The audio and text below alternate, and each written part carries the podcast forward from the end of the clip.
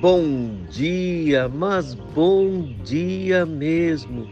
Que o Senhor nosso Deus lhe dê um dia abençoado, aumente a sua fé, que o seu coração esteja cheio de alegrias, de paz, esperança e compaixão. Que Ele abençoe as pessoas que estão em sua volta e tenha misericórdia de nossa nação. E convido para mais um encontro com Jesus. No Evangelho segundo Mateus, capítulo 10, versículo 1 está escrito: Tendo chamado os seus doze discípulos, deu-lhes Jesus autoridade sobre espíritos imundos para os expelir e para curar toda sorte de doenças e enfermidades. O Senhor Jesus chamou os doze e lhes deu autoridade, exocia. Autoridade é o o que é adquirido. É, é, é aquela autoridade que alguém a tem porque tem direitos, porque tem moral.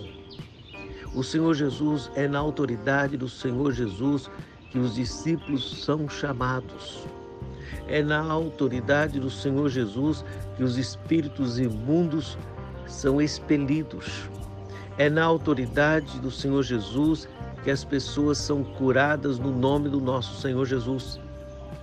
É na autoridade do Senhor Jesus que os enfermos, aqui, como nós já falamos antes, significa fraqueza, moleza, aquela questão emocional, são animados. É na autoridade de Jesus. Todo crente chamado recebe autoridade autoridade para vencer o mal, autoridade para vencer as emoções, autoridade para suportar e vencer as enfermidades. É nesta autoridade do Senhor Jesus que nós caminhamos. Senhor Deus, dê-nos um dia abençoado, fortaleça o nosso coração, aumente a nossa fé, nos dê a tua paz, tenha misericórdia de nossa nação, nos ajude a entender a nossa identidade, a nossa autoridade em Cristo Jesus